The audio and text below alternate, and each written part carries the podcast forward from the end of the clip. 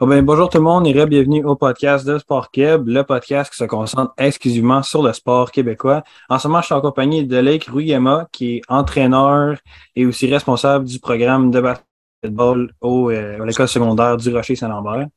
Puis, euh, dans le fond, euh, on va commencer avec bonjour Lake. Salut, salut, ça va bien? Ça va bien, toi? Oui, juste une petite correction, c'est Collège du Rocher-Saint-Lambert. Collège. Ah non, parce qu'ils sont. On se fait tout souvent se taper sur les doigts qu'on dit école secondaire du Rocher ou collège du Rocher. Il faut vraiment qu'on précise que c'est collège du Rocher Saint-Lambert. OK. Je vais, m'assurer d'être collé.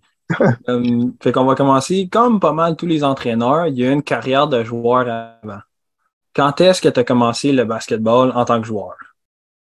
Euh, la vraie transition s'est faite en son 3, mais sinon, moi, j'étais un joueur de soccer à la base. Euh, en secondaire 1 et 2, j'étais à une école secondaire Grande-Rivière à Elmer. J'ai grandi à Gatineau. Euh, je jouais au soccer, je faisais de la musique. Et euh, en secondaire 3, après mon secondaire 2, Nicolas Gatineau, sport études, euh, ils m'ont approché pour que j'aille continuer mon basket chez eux. Et c'est de là, c'est vraiment à partir de son art 3 que j'ai commencé à prendre le basket un peu plus au sérieux. Mhm. J'ai fait le choix d'aller à une école pour jouer au basket. Tu étais quel type de joueur quand tu as commencé, toi? Ben, je te dirais, autant au niveau de basket que dans la vie en général, je suis quelqu'un qui aime comprendre les choses, qui aime comprendre pourquoi je fais quelque chose. Fait que je te dirais, c'est plus un joueur cérébral. Donc, tout ce qui est trait à la compréhension du jeu, tout ce qui a trait au développement individuel. Je pense que c'était pas mal ça ma force en tant que joueur. J'aimais bien faire les choses. J'aimais surtout comprendre pourquoi je les faisais. des fois, ça énervait les coachs parce que je posais tout le temps des questions pourquoi on fait ça? Pourquoi on fait ça? Mais c'était pas tant pour obstiner mon entraîneur que parce que j'aime vraiment comprendre ce que je fais. Quand est-ce que tu as fait la transition entre joueur puis coach? Quand est-ce que ça a été décidé que le joueur, c'est fini, on s'en va entraîner? Ben, euh, après ma première année d'université, j'étais à l'Université d'Ottawa. Euh, j'ai demandé un transfert à l'Université Carleton. Sauf que les règles au Canada t'obligent à t'asseoir un an quand tu changes d'université. durant l'année de transition que j'ai eue, euh, le coach de Carlton, Dave Smart, il m'a dit que je pouvais coacher le club école qui s'appelait les Guardsmen d'Ottawa. Et euh, cette année-là, on a gagné la OBA Cup, c'est la coupe euh, ontarienne des U18. puis c'est ça. Fait que là, l'année que je me suis rendu éligible, j'ai eu la piqûre, puis j'ai décidé que j'allais continuer de coacher à la place de jouer. Fait que j'ai gradué de l'université en trois ans. Et puis c'est ça. Puis à partir de là, j'ai euh, j'ai commencé à coacher. Je pensais pas que j'allais en faire un métier. Je pensais vraiment que c'était plus un passe-temps. Euh, mais ça, je, me suis. J'ai continué là-dedans. Là, en ce moment, euh, comme on a mentionné au début à l'introduction, tu es l'entraîneur, moi, de ce que j'ai vu, de l'équipe juvénile Division 1 du Collège du Rocher-Saint-Lambert. Puis, euh, mais je sais que tu as coaché beaucoup, beaucoup, beaucoup d'écoles avant. J'ai vu que tu t'étais déplacé pas mal. Quand est-ce qu'est venue l'opportunité d'aller coacher euh, au collège en Division 1? Ben, au fait, euh, quand j'ai commencé, je te disais ça, j'ai commencé à Ottawa. Après avoir gradué en 2011 de l'Université Carleton, j'ai fait le choix de revenir à Montréal. Puis à Montréal, c'est le collège Champlain, Saint-Lambert qui m'avait embauché, l'ancien coach Craig Norman. Euh, il m'avait demandé d'être son adjoint à Champlain. Et puis, euh, durant l'été, j'avais décidé de partir un petit programme de travail individuel. J'avais envoyé un courriel à toutes les écoles proches de, euh, de Champlain, Saint-Lambert, pour leur offrir une offre de service, là, comme quoi je faisais du travail plus spécifique, individuel. une des écoles qui m'avait répondu, c'était Collège de Rocher avec un ancien responsable d'Evrido. Euh, il m'a tendu la main, il m'a dit Écoute, je sais que tu fais de l'entraînement individuel, mais j'aimerais t'avoir comme euh, coach de basket chez nous. Sauf qu'à l'époque, en 2012-2013, Rocher n'était pas nécessairement connu comme étant la grosse école de basket. Euh, ils, étaient, ils étaient division 3, division 2, division 3, division 4. Euh, fait que c'est pas tant la grosse école, fait que ça m'intéressait pas nécessairement parce que, tu sais, je venais de gagner la Coupe de l'Ontario avec les Guardsmen, puis j'étais à que, tu pour moi, une petite école, euh, ça m'intéressait pas nécessairement, mais il a insisté au début de l'été, à la fin de l'été, il m'a relancé. Euh, puis là, je me suis dit, ah ben, pourquoi pas faire un an, puis essayer de voir. Fait que la saison 2012-2013, j'ai accepté un poste comme entraîneur à Durocher. On a, on a gagné un match, puis ça a été un match qu'on avait gagné par forfait. euh, fait mais l'année d'après, euh, il y avait une belle batch de son R1 quand je suis rentré. Fait euh, je les ai pris en son R2 on a gagné le championnat régional en son air de fait qu'en 2013-2014. L'année d'après, je les ai pris en troisième secondaire. On est allé en finale provinciale. Fait, euh, déjà là, en trois ans, on est passé d'un programme plus ou moins respecté à finalistes provinciaux. Puis je pense qu'à partir de là, les, choses ont tourné quand même assez rapidement puisqu'on a été admis en Division 1 en 2015. Euh, on s'est tout le temps battu pour les playoffs. Euh, en 2017, la cohorte dont je te parle, c'était leur dernière année. Ils ont eu une très, très belle saison. On a perdu en finale de. Avant, le, le juvénile était placé en conférence.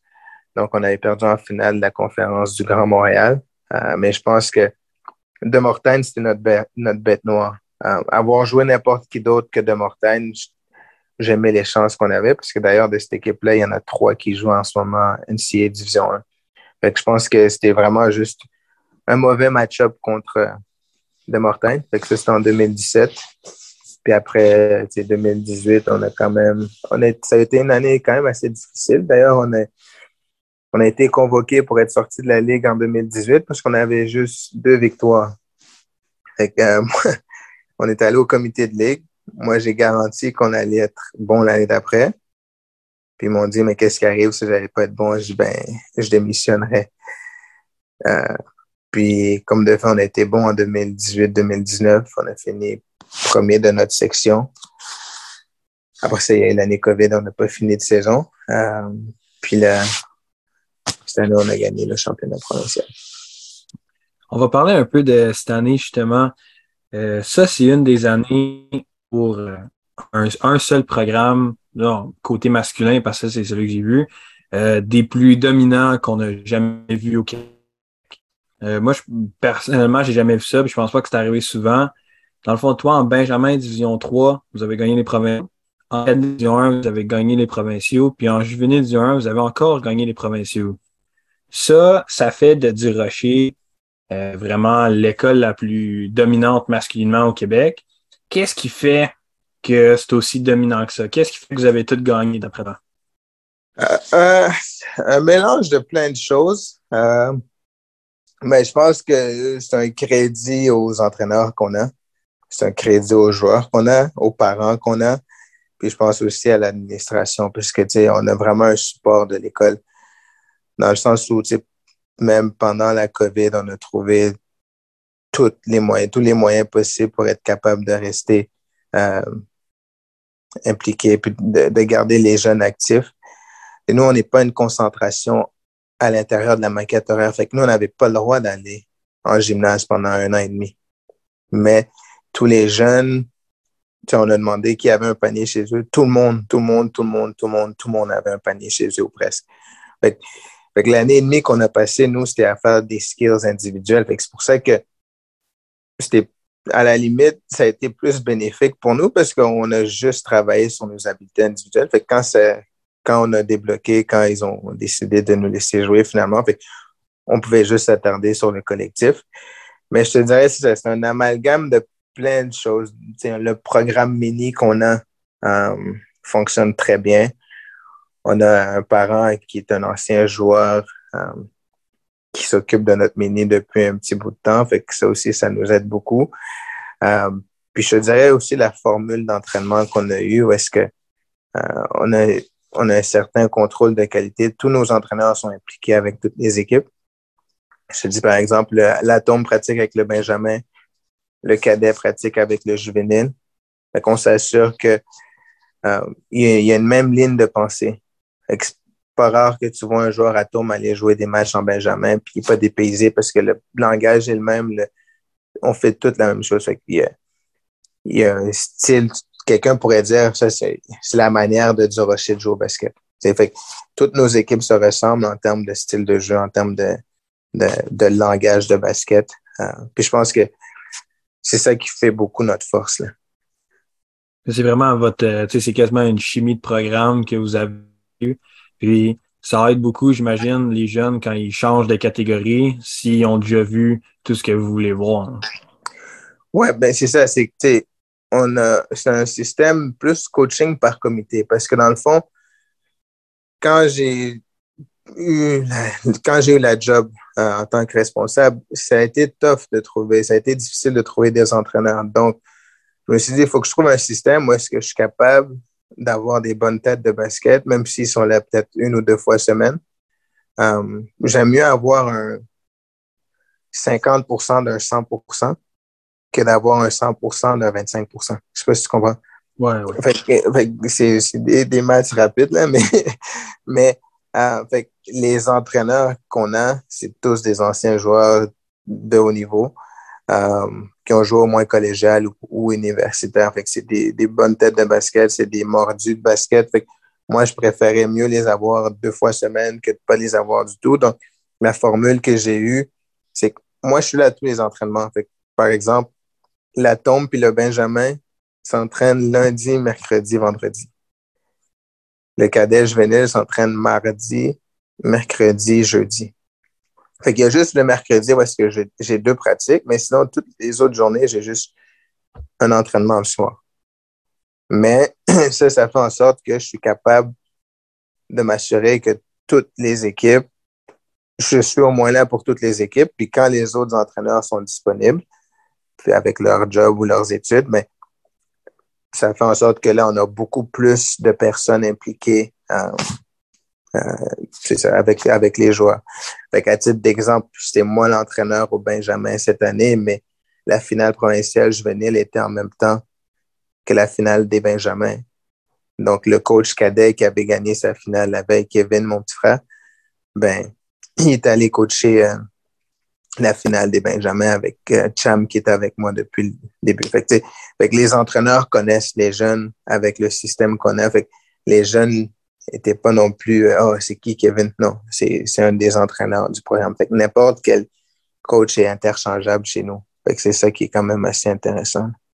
2022, en fait, d'accomplissement de, basket a été ton année la plus marquante. Je vais te lire un peu qu'est-ce que j'ai vu. Tu as eu trois championnats provinciaux au secondaire. Puis, euh, tu as aussi eu un championnat provincial à l'université en étant assistant coach euh, pour l'université McGill. Puis, tu as aussi eu le coach de l'année pour euh, la Ligue juvénile Division 1. Fait qu'est-ce que ça a vraiment été ton année vraiment la plus marquante? ben, ça serait gênant de te dire que non, mais oui, je sais pas si, je sais pas si, ouais, j'ai vraiment été chanceux cette saison pour vrai. Il n'y a pas grand chose que je peux dire à part moi, j'ai vraiment été chanceux. Euh, c'est pratiquement un championnat provincial à tous les niveaux. Les seuls niveaux qu'on n'a pas, c'est euh, collégial, mais je ne suis pas impliqué au collégial. Fait que vraiment gagné tous les titres, euh, tous les titres possibles cette saison-là. On va parler un peu de justement ton, ton temps à McGill. Toi, tu es assistant coach là-bas. Comment est-ce qu'est venue l'opportunité d'aller être assistant coach là-bas?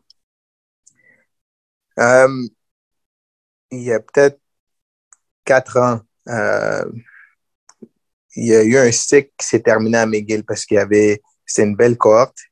Les joueurs étaient là sur cinq ans.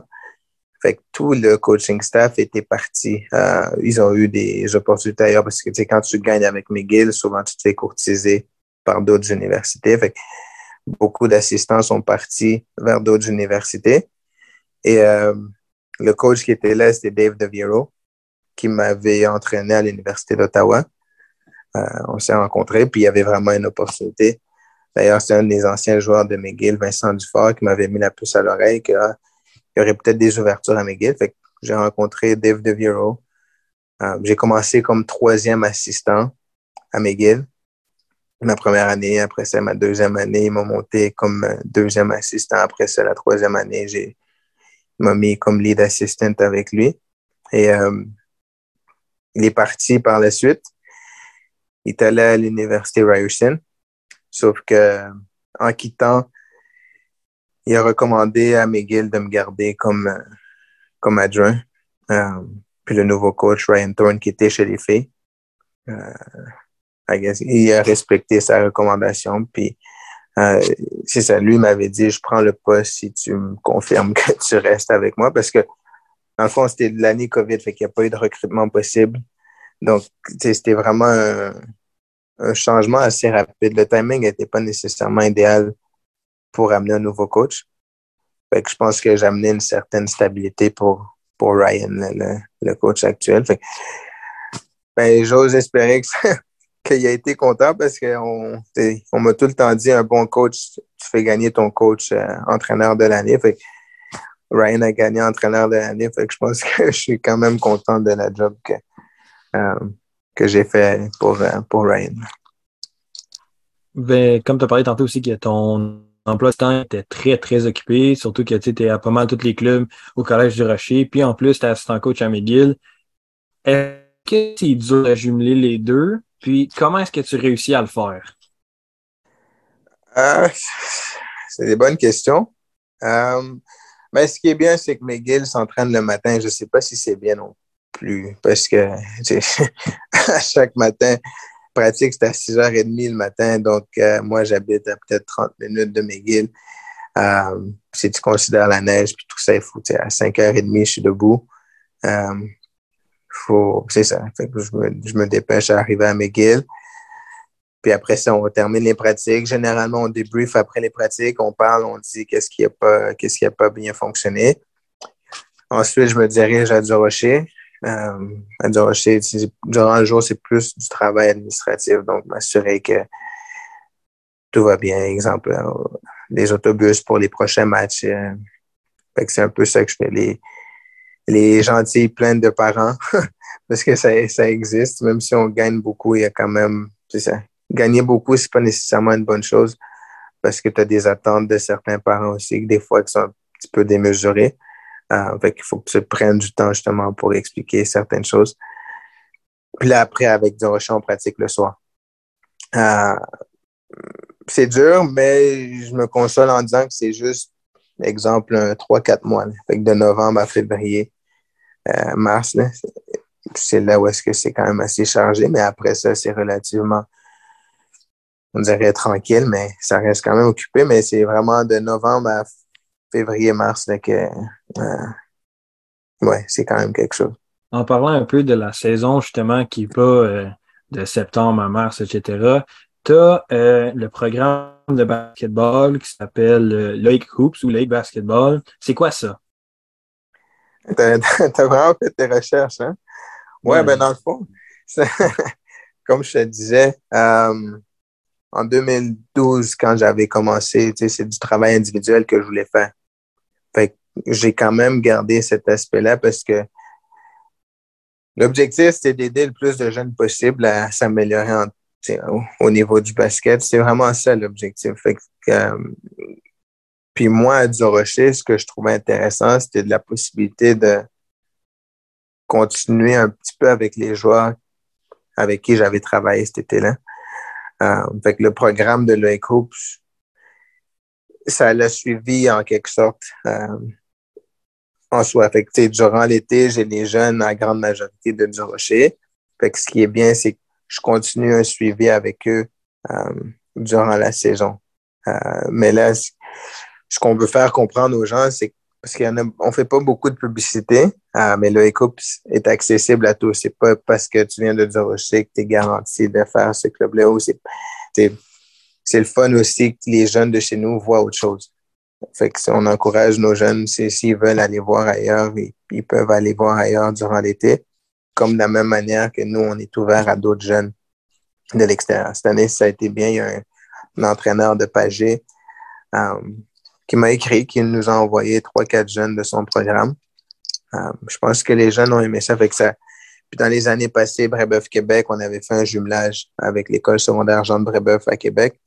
Euh, leur entraîneur était venu coacher avec nous. Il avait emmené trois, quatre de ses joueurs aussi. Fait c'est temps des choses intéressantes que nous, on essaie de faire pour, un, que nos joueurs, parce que comme je dis, la grande majorité viennent de Durocher, mais c'est le fun aussi qu'ils voient un autre type de basket, d'autres types de joueurs, de différents milieux euh, que les leurs. Fait, euh, mais c'est ça. Fait que le c'est des camps d'été, c'est des équipes d'été. durant la saison, on travaille aussi avec des petits jeunes. Euh, on les part à 4 ans. Un petit basket pour les, jeunes de 4 ans. Euh, c'est ça. On va parler de ta deuxième chose qui est en dehors du Collège Rocher. Parle-nous un peu de la Fondation Loïc Rugema. La Fondation Loïc Rugema, je l'ai mise sur pied en 2015 parce que ce que moi, j'ai tout le temps trouvé dommage, ça c'est un peu de notre background familial, c'est qu'on est parti d'un milieu quand même assez aisé au Congo-Kinshasa pour arriver ici où est-ce que nos parents ont dû quasiment tout recommencer à zéro. Donc, quand tu vieillis, tu comprends que euh, être une mère monoparentale, élever six enfants, elle l'a sûrement pas fait tout seul. on a eu des bons samaritains ou des petits anges qui ont fait en sorte qu'on n'a jamais perçu quelque chose. on n'a jamais vu que notre mère, elle, en arrachait financièrement ou quelque chose de même. Parce qu'on j'ai pu aller au sport études, j'ai, tous mes tournois, j'avais tout le temps de l'argent de poche. On a tout le temps eu des gens qui nous ont aidés. Puis moi, je pense que euh, c'est une petite citation, c'est le service que tu rends aux autres, c'est la dette que c'est le loyer que tu dois payer pour une place sur la terre. C'est un peu, je pense que on doit redonner au prochain. Puis ça aurait été injuste de ma part de ne pas démarrer quelque chose pour aider les prochaines générations. Puis c'est tout le temps triste de savoir que l'argent est un frein à l'épanouissement personnel de quelqu'un. Puis l'idée de la fondation, tu sais, j'en avais parlé avec justement un des parents de Durocher. Tu sais, je lui avais dit, ah, ça m'intéresse de partir à une fondation. Juste une conversation comme ça, deux personnes, on se parle, puis euh, on me dit, est-ce que tu es sérieux à propos de ton projet? Je dis, oh, ouais, je suis sérieux, mais ça serait éventuellement quand, quand je vais être plus gros, quand, quand, quand je vais être plus important dans la société.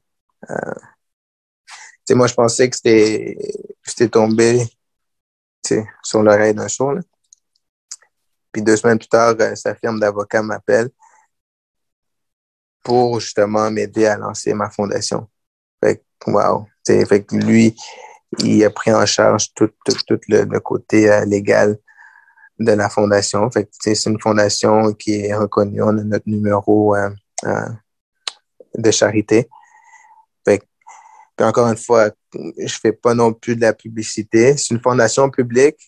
les dons, c'est des donateurs privés qui me donnent, qui redonnent beaucoup. je dirais, à chaque année, j'ai environ 10-15 000 dollars de dons.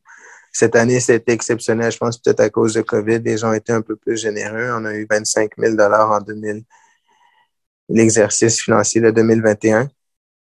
Fait qu'on a réussi à aider beaucoup de familles puis à permettre à certains jeunes de milieux moins aisés de pouvoir, un, venir à une école que je pense qu'ils n'auraient jamais pu aller dans, en temps normal. Ou même, on a aidé certains programmes de Montréal et même de la province en, faisant des dons pour que les jeunes puissent justement avoir des opportunités. On va parler un peu plus de, ton basket, puis un peu plus des questions générales. C'est qui la rencontre qui t'a le plus marqué au basketball? Ouf. Euh, il y en a plusieurs. Euh, je te dirais que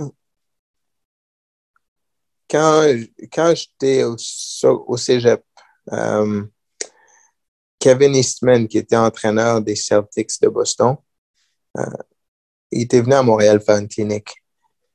Et j'étais allé, euh, allé à la clinique. Il m'avait vraiment, vraiment apprécié.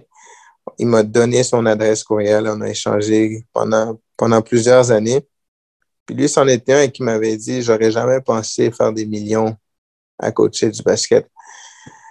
C'est un, un ben, c'est une personne qui parle, il laisse des petites pointes comme ça. Fait que, juste ça, c'était peut-être, tu devrais peut-être envisager de coacher. Mais tu sais, il, il m'a pas dit va coacher, mais il m'a dit j'aurais jamais pensé que j'aurais fait des millions à coacher. Je sais pas si tu comprends. Fait, juste ça, ça a germé une idée ben, tu lui, il m'a mis en contact avec un certain Gannon Baker. Gannon Baker qui était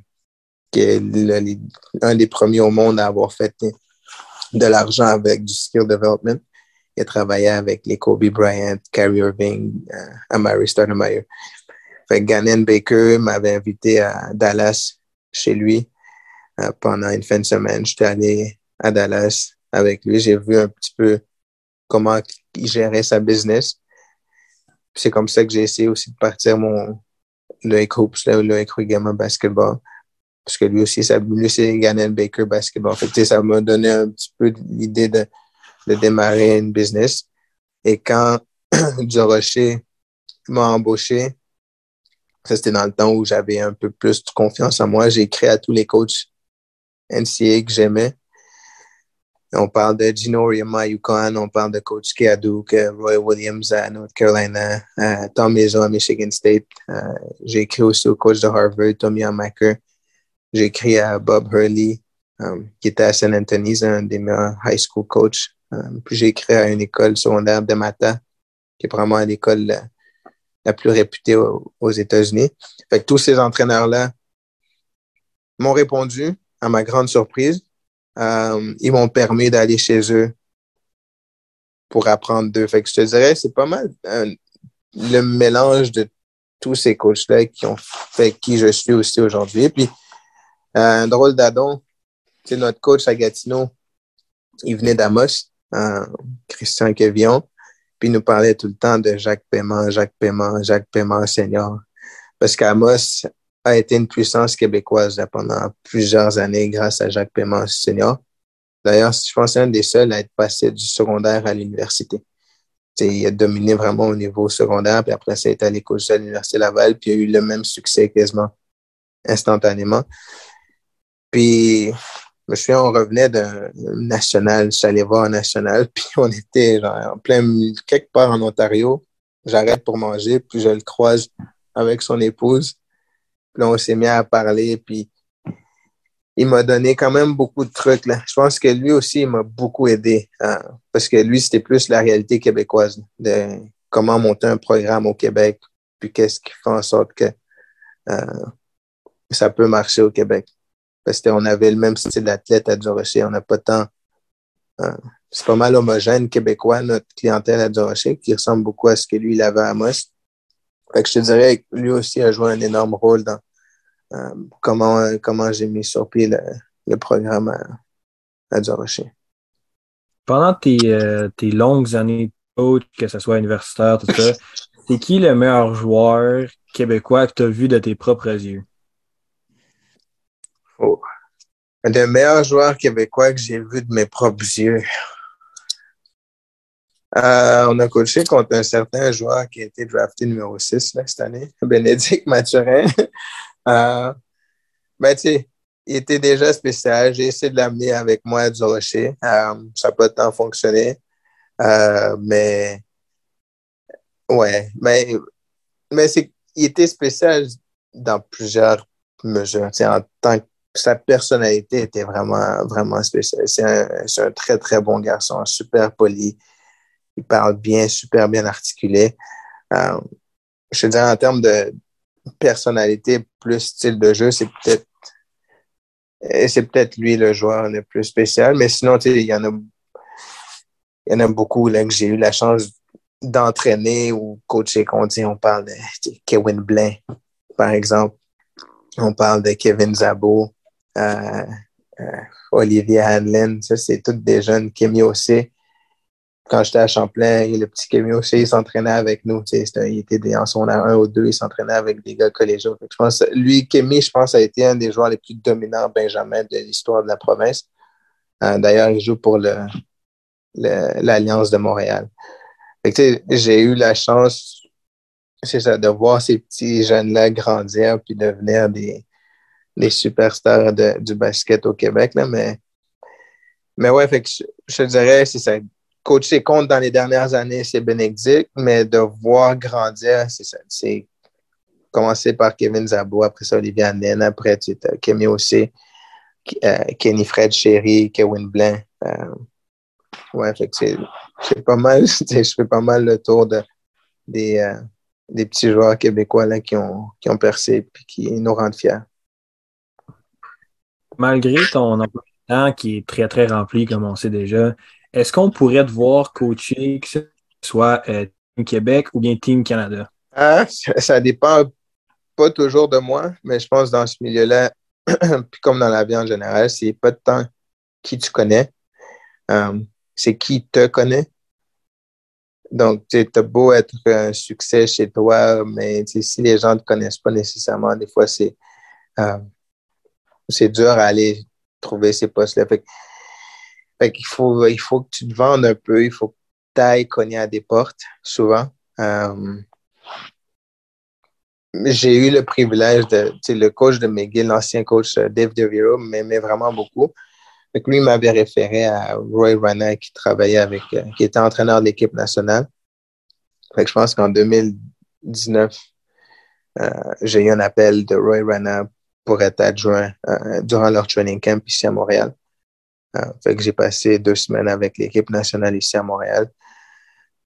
fait que ça a été une expérience super enrichissante de voir les meilleurs joueurs au Canada s'entraîner puis pratiquer, mais les coacher d'une certaine manière, puis me faire ramasser par des. J'ai été vraiment lancé dans la cage du lion. Là. Puis euh, je pense que j'ai quand même.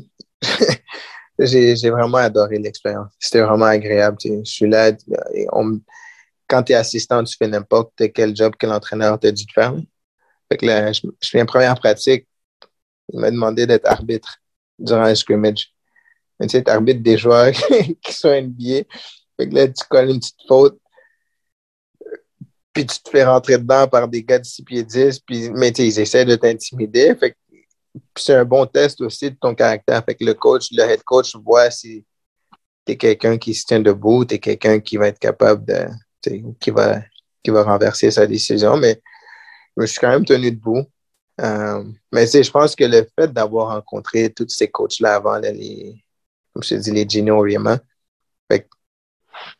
tu réalises, puis aussi te font comprendre qu'on n'est rien d'exceptionnel. On est juste des gens normaux. C'est peut-être les médias qui nous mettent sur un certain piédestal, mais nous, on n'a jamais demandé d'être là. eux, ils m'ont permis de relativiser un peu, puis de, comprendre que oui, le, gars qui est en face de toi, c'est peut-être euh, Corey Joseph, mais Corey Joseph, ça reste un être humain, puis il n'est pas meilleur que toi.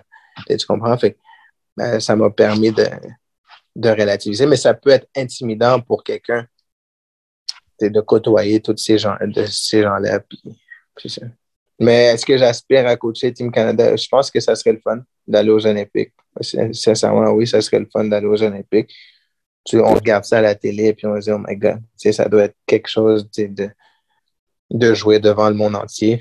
Est-ce que c'est un objectif? Oui, ça pourrait être un objectif dans le sens où ça peut être quelque chose de plus qu'on que je pourrais mettre dans, dans ma liste d'accomplissements. Team Québec, euh, oui, euh, ça, peut être, ça peut être bien aussi de coacher les équipes du Québec, les meilleurs espoirs de la province, mais en même temps, je suis quand même content de faire ce que je fais puis de penser que je fais une différence dans, la vie des petits jeunes que je côtoie euh, au quotidien. Ben, on va passer à, ma dernière question que je pose à tout le monde qui est euh, si toi, tu avais à me conseiller un athlète québécois, que ce soit ancien, peu importe le sport, que ce serait garanti que tu écoutes mon podcast, ça serait qui? Si j'avais à te? À me conseiller un athlète québécois, que c'est garanti que tu écoutes mon podcast si je l'ai. Ça serait qui? Ben, en ce moment, je dirais The Man of the Hour, c'est soit Lou ou euh, euh, Bénédicte Mathurin. Je pense que je pense qu'ils ont le vent dans les voiles, surtout avec les gros contrats qu'ils viennent de signer dernièrement. Euh, euh, Chris Boucher aussi peut être quelqu'un de bien. Mais, mais oui, si tu peux rester dans le, le momentum est derrière ces gars-là. Euh, fait que je pense que Bénédicte, c'est probablement le joueur québécois le plus haut drafté dans l'histoire de, la NBA. Fait que je pense que euh, lui vaudrait la peine parce que justement, c'est tout le monde parle de lui, puis il y a une certaine ferveur, une sensation par rapport à, par rapport à Bénédicte. Ben, c'est ça. Fait que moi, j'ai fini avec mes questions. Fait que merci beaucoup, Loïc, d'avoir accepté d'être passé en entrevue. C'était vraiment apprécié. Puis euh, on n'oublie pas les gens dans suivre sur la page Instagram de SportKeb pour voir nos prochains athlètes. Puis on se revoit à nous autres jeudi prochain. Merci, Francis.